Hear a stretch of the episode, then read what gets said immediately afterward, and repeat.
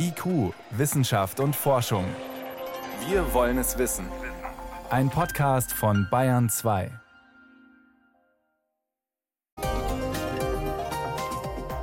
Please raise your right hand and repeat after me. I, Joseph Robinette Biden Jr. Ich, Joseph Robinette Biden Jr., gelobe feierlich. Jetzt ist er es, Joe Biden, Präsident der Vereinigten Staaten von Amerika, frisch vereidigt. Und das heißt auch, die Ära der alternativen Fakten und Fake News im Weißen Haus, die soll jetzt vorbei sein. Das hat Biden immer wieder klar gesagt. Wird er auch ein President for Science? Das ist gleich Thema bei uns in IQ Wissenschaft und Forschung.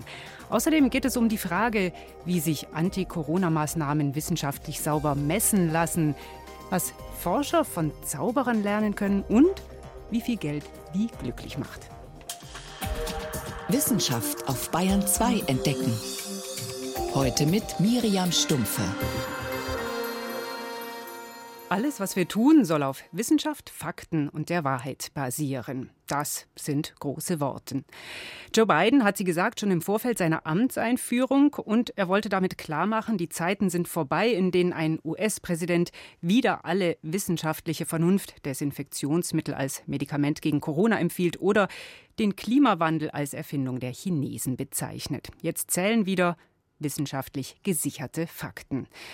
Genau damit, als Anti-Trump, will Biden sich profilieren. Und schon vor ein paar Tagen hat er Zeichen gesetzt und Mitglieder seines wissenschaftlichen Beraterstabes ernannt. Unser USA-Korrespondent Markus Schuler weiß mehr darüber. Herr Schuler, brechen für die Wissenschaft jetzt goldene Zeiten an? Also ich glaube, das sind äh, mit Sicherheit bessere Zeiten als unter Donald Trump, weil Joe Biden doch den Wissenschaften deutlich mehr Bedeutung beimessen wird. Das hat er ja mehrfach angekündigt als sein Vorgänger Donald Trump. Und er hat jetzt eben auch einen Beraterstab vorgestellt. Was sind das für Köpfe? Ja, da ist als herausragendes Beispiel sicherlich Eric Lender zu nennen. Der bekannte Mathematiker und Biologe wird das Büro, das Amt für Wissenschaften und Technologien leiten. Er hat in der neuen Regierung Ministerrang. Das ist das erste Mal so und es zeigt auch, welche Bedeutung ähm, Biden den Wissenschaften, aber auch vor allem der Person Eric Lender einräumt. Er ist ja vor allem bekannt für seine Forschung bei den Genomkarten. Er hat dort in der Genanalyse mitgewirkt. Also dort hat er sich einen großen Namen gemacht gemacht. Also wirklich ein herausragender Wissenschaftler. Einer, der sich auch Gehör verschaffen kann. Was meinen Sie? Ja, ich glaube, da gibt es zwei Aspekte zu bedenken. Das eine ist, er hat sehr viele Vorschusslorbeeren erhalten. Unter anderem hat sich Sudab Parikh geäußert, das ist der Chef der einflussreichen American Association for the Advancement of Science und der wird mit den Worten zitiert, dass die Entscheidung für Länder zeige, dass die Wissenschaften bei politischen Entscheidungen künftig ein Wörtchen in den USA mitzureden haben. Klar ist aber auch, die kommenden Wochen, die werden sicherlich zu einem Art Praxis und zum Lackmustest werden für Biden, aber auch für Länder und das Thema Wissenschaften, wie ernst das innerhalb der neuen Administration genommen wird. Und man sollte vielleicht noch eines äh, dazu sagen, Länder gilt als ein Wissenschaftler mit einem sehr ausgeprägten Ego. Dazu hat er zum einen einen Grund in wissenschaftlichen Arbeiten, da wird er eine halbe Million Mal zitiert. Im Alter von 30 hat man ihm den Genius Award der MacArthur Foundation zugesprochen. Das zeigt, er ist eine Person mit Power, aber ähm, das kann auch seine Nachteile haben, wenn er sich eben nicht durchsetzen kann in dieser neuen Administration. Also, wenn er merkt, wie langsam die Mühlen der Politik und auch der Bürokratie malen, dann könnte er auch mal ungeduldig werden. So ist es. Und dann äh, gehören an seine Seite ja noch andere Berater. Ja, sein äh, Team, sein erweitertes Wissenschaftsteam ist übrigens komplett mit Frauen besetzt. Da ist zu nennen Alondra Nelson. Sie ist Soziologin und Stellvertreterin von Eric Lender. Dazu gehört aber auch die Chemikerin Frances Arnold. Sie hat 2018 den Chemie-Nobelpreis bekommen und zuletzt vielleicht noch zu nennen Maria Suber.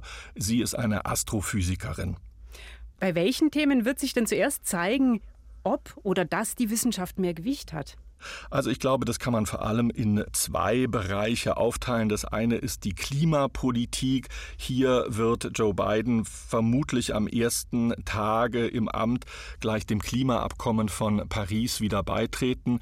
Ganz oben auf der Agenda steht natürlich auch die Bekämpfung der Pandemie. Hier will sich Biden vor allem mhm. vom Rat der Wissenschaftler leiten lassen. Ein ganz pragmatisches Beispiel für alle Bundesgebäude wird dann eine strenge Maskenpflicht gelten Er will das Testen der Bevölkerung massiv ausweiten. Das hat Donald Trump ja immer abgelehnt.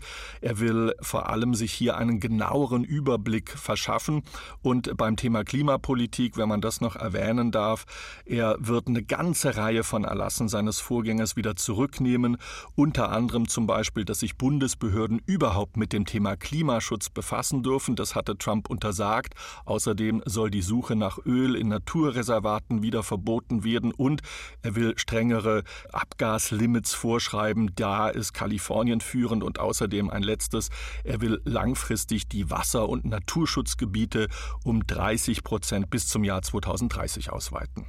Im Zusammenhang mit Klima sind natürlich auch äh, Dinge wie Elektromobilität oder Solarenergie wichtig. Wie schaut es da aus? Ja, unter anderem hat er angekündigt, die CO2-Emissionen seines Landes bei der Elektrizitätsproduktion bis zum Jahr 2035 auf Null abzusenken. Das ist ein Ziel, das auch in seinem Wahlprogramm stand. Bis 2050 soll das für alle Bereiche dann erreicht werden. Außerdem wird erwartet, dass seine Regierung die Elektromobilität sehr stark ausbauen und fördern wird. Ein anderes wichtiges Ziel ist die Erhöhung der Energieeffizienz, vor allem von Gebäuden in den USA USA.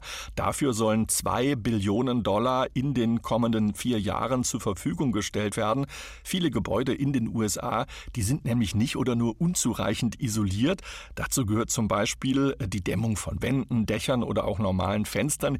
Hier hinkt das Land Westeuropa gefühlt eigentlich um 20 Jahre hinterher. Und noch eines, Biden will alternative Energieressourcen zu einem komplett neuen Industriezweig auf- und ausbauen. Im Wahlkampf hat er ja immer wieder gesagt, dass er damit die Ölindustrie mittelfristig ablösen will.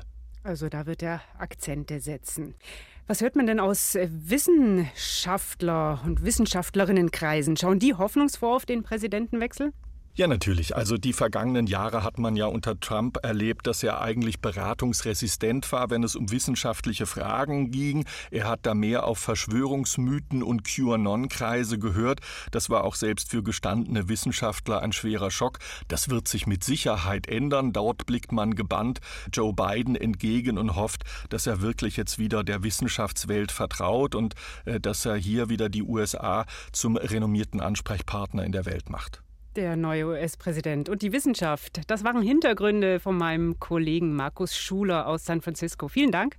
Ich danke Ihnen. Und zur Amtseinführung von Joe Biden, da gibt es heute Abend auf Bayern 2 noch mehr Hintergründe, Reportagen und Interviews. In der Stunde nach 19 Uhr im Zündfunk und im Dossier Politik ab 21 Uhr. Das ist dann die Zeit, wenn Biden und Harris ins Weiße Haus eskortiert werden. Aktuelle Informationen im Internet auch immer unter br24.de. Es ist 13 Minuten nach 6.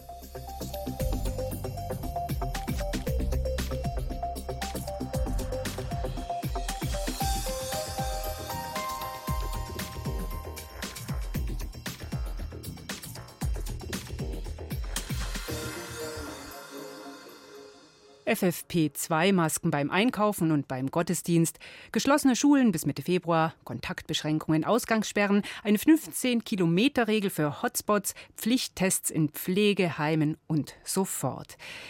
Die Liste der Anti-Corona-Maßnahmen ist lang und wird immer länger. Denn die eine rettende Maßnahme, die sicher hilft, die gibt es einfach nicht. Und klar, jeder und jede hat da was, was ihn oder sie besonders nervt, je nach Temperament. Die einen vor allem die Maske, die anderen die Ausgangssperre und manchen ist einfach alles zu viel. Leute, die besonders genervt sind, verweisen gerade gerne auf eine US-Studie, die in sozialen Medien zitiert wird. Die sagt, Länder, die härtere Lockdown-Maßnahmen getroffen haben, hätten gar keinen Vorteil im Vergleich zu Ländern mit leichteren Maßnahmen. Moritz Pompel hat nachgefragt, was dran ist an dieser Aussage the infection fatality rate for this new coronavirus is likely to be in the same ballpark as seasonal influenza. Corona sei nicht tödlicher als die Grippe. Mit solchen Aussagen sorgt der Epidemiologe John Ioannidis von der US-Uni Stanford immer wieder für Wirbel. So auch seine neueste Studie. Das Fazit dort: Harte Lockdown-Maßnahmen bringen nichts im Vergleich zu leichten und auch freiwilligen Einschränkungen wie in Schweden und Südkorea. Diese beiden Länder hat Ioannidis unter anderem mit Deutschland und seinen viel härteren Maßnahmen wie Schulschließungen und Ausgangsbeschränkungen verglichen. Dazu hat er sich die Infektionszahlen bis April 2020 angeschaut, also in der ersten Welle. In den sozialen Netzwerken wird die Studie vielfach zitiert als Beleg dafür, dass ein harter Lockdown unnötig sei. Es gibt allerdings einige Probleme dabei, sagt der Statistiker Helmut Küchenhoff von der LMU München. Er untersucht seit Beginn der Corona-Pandemie für Bayern, wie sich die Infektionszahlen entwickeln. Die seien in der ersten Welle schon runtergegangen, bevor die Maßnahmen in Kraft getreten sind. Vor allem wohl, weil die Politik an die Bevölkerung appelliert hat, sich freiwillig einzuschränken. Einen ähnlichen Effekt sieht der US-Forscher Ioannidis in seiner Studie, aber das erste Problem ist, er berücksichtigt nicht den Meldeverzug, den wir in unseren Analysen immer berücksichtigen. Deswegen sind insbesondere die Ergebnisse für Deutschland mit großer Vorsicht zu genießen.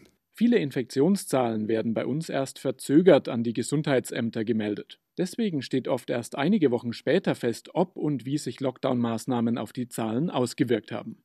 In der US-Studie hinkt dadurch nicht nur die Betrachtung für Deutschland, sondern auch der Vergleich zu anderen Ländern.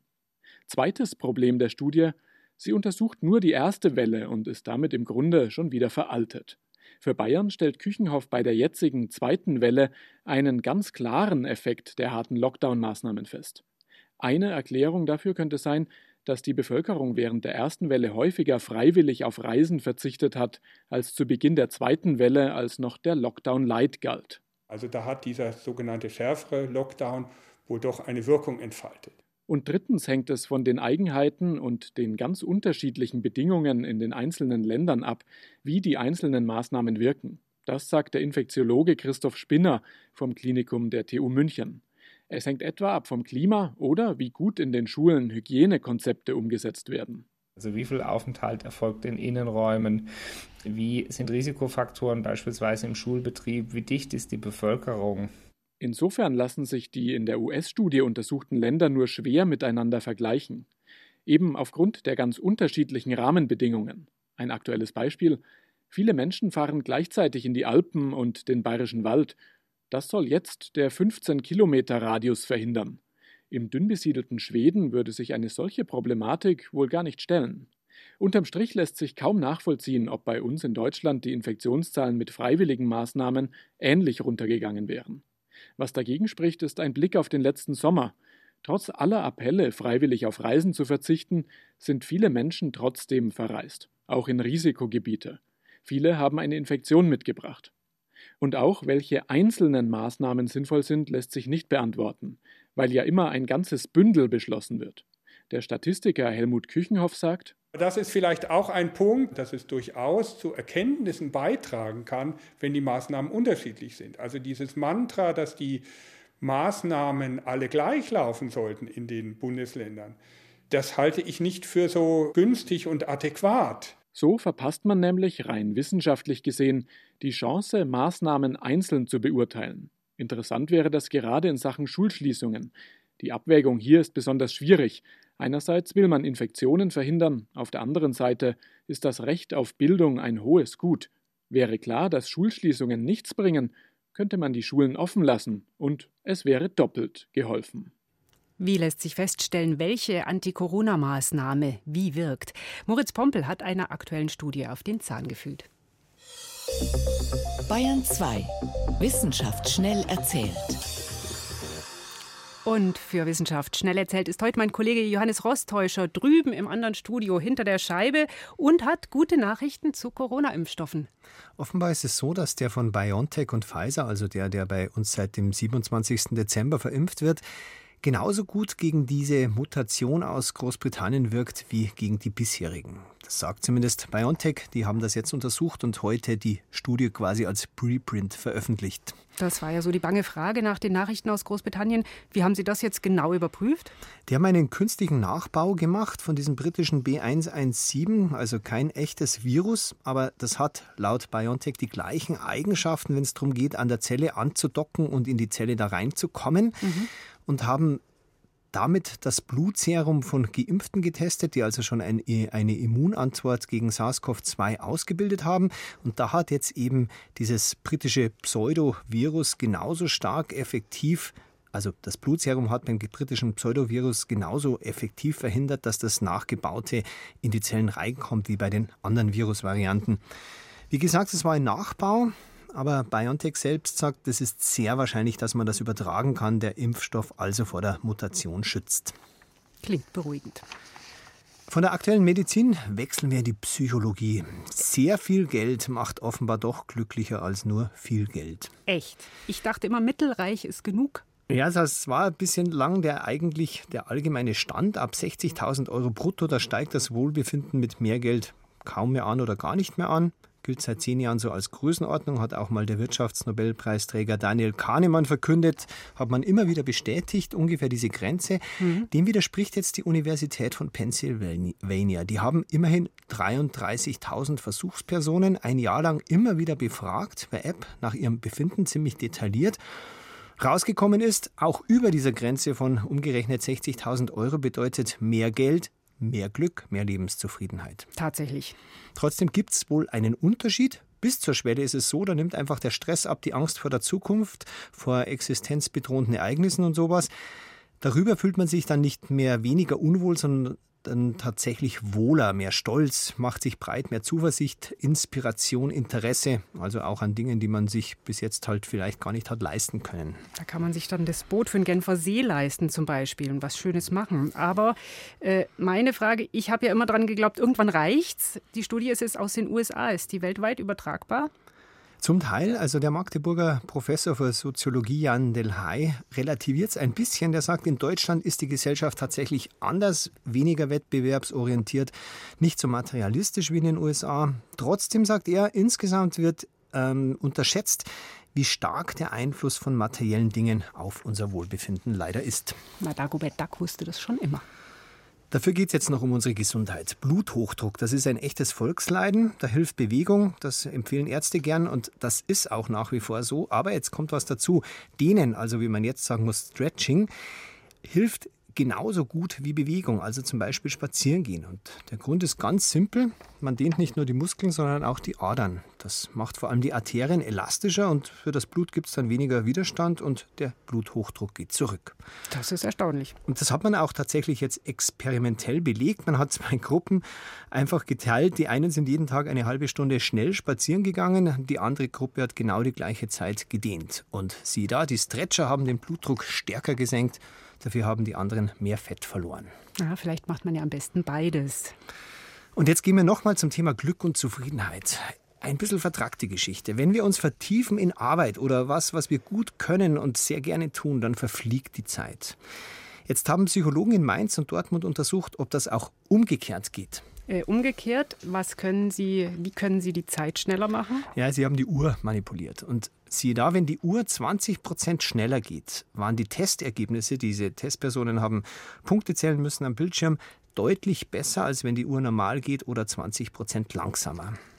Mehr Stress wegen Zeitdruck, deswegen mehr Konzentration? Die Frage liegt absolut nahe. Die Forscher sagen aber nein, es ist nicht so. Die Testteilnehmer sind ja sogar bezahlt worden dafür nach Stunden. Das heißt, eigentlich haben die das Gegenteil von Zeitdruck gehabt. Sie meinen, wir haben keinen Zeitdruck aufgebaut. Wir haben eher den Leuten raffiniert vermittelt, dass die Zeit fliegt. Und deshalb haben die im Umkehrschluss geschlossen, dass sie das gerade lieber tun und deswegen auch besser tun. Konzentration und Zeitgefühl. Mehr Hintergründe zu diesen und anderen Themen übrigens auch im Internet auf BR Wissen. Sie finden es unter br.de-wissen. Das war Johannes Rostäuscher mit den aktuellen Meldungen.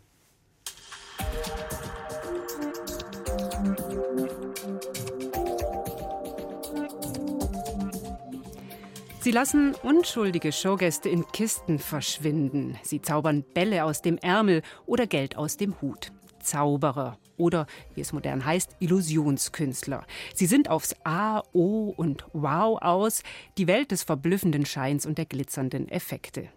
Ihre Tricks aber, sagen Psychologen, sind nicht nur auf der Showbühne nützlich. Auch Wissenschaftler und Wissenschaftlerinnen können von ihnen profitieren. Zauberei und Wissenschaft passen auf den ersten Blick nicht wirklich zusammen. Die Magie arbeitet mit Täuschung, Tricks und Illusionen, und das sollte in ehrlicher, redlicher Forschung, die den Dingen auf den Grund gehen will, eigentlich keine Rolle spielen.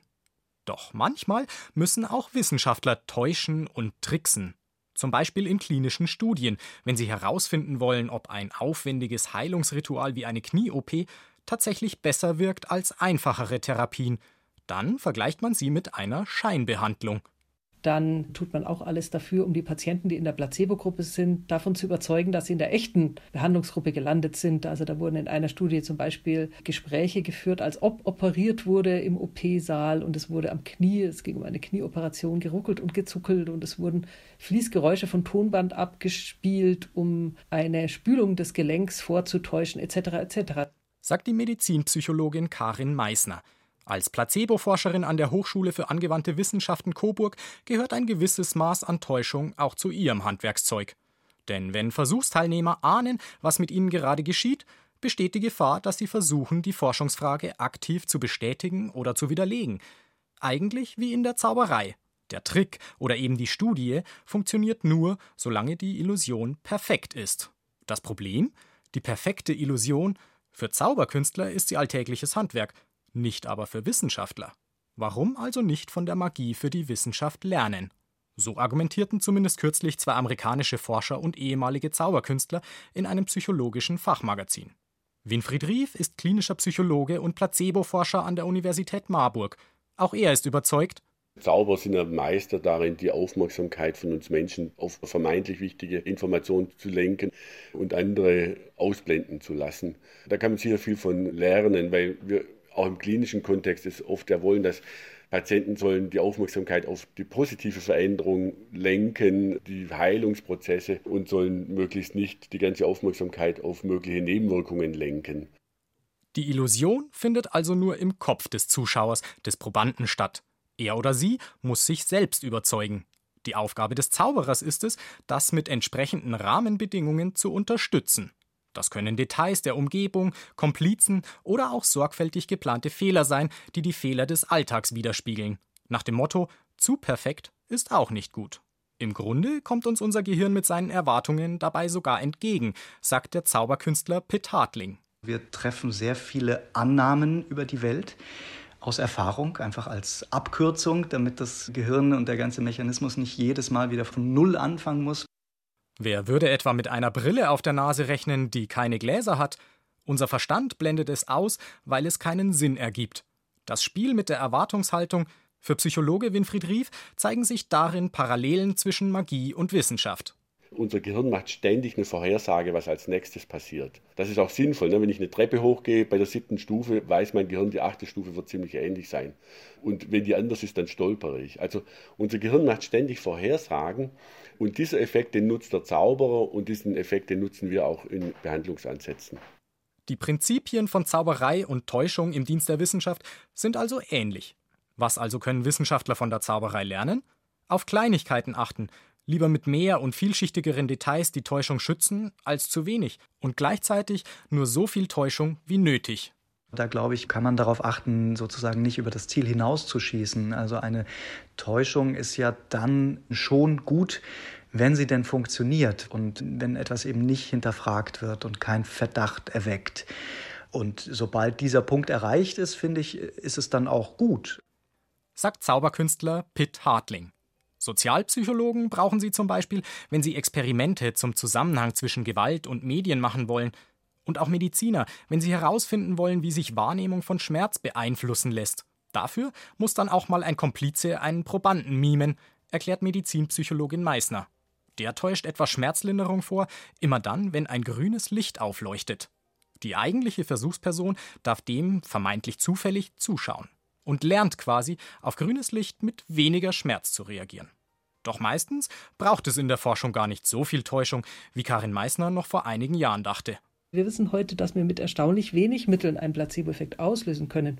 Da reicht ein Wort auf einer Packung. Also wenn auf einer Packung steht ein Medikament gegen Migräne und in Wahrheit ist nur ein Placebo enthalten, dann reicht allein diese Suggestion, um schon einen sehr erstaunlich großen Placebo-Effekt auszulösen. Zaubertricks für die Forschung. Was die Wissenschaft aus der Welt der Illusionen lernen kann, hat Sebastian Kirschner geschildert. Das war's in IQ Wissenschaft und Forschung. Ich bin Miriam Stumpfe.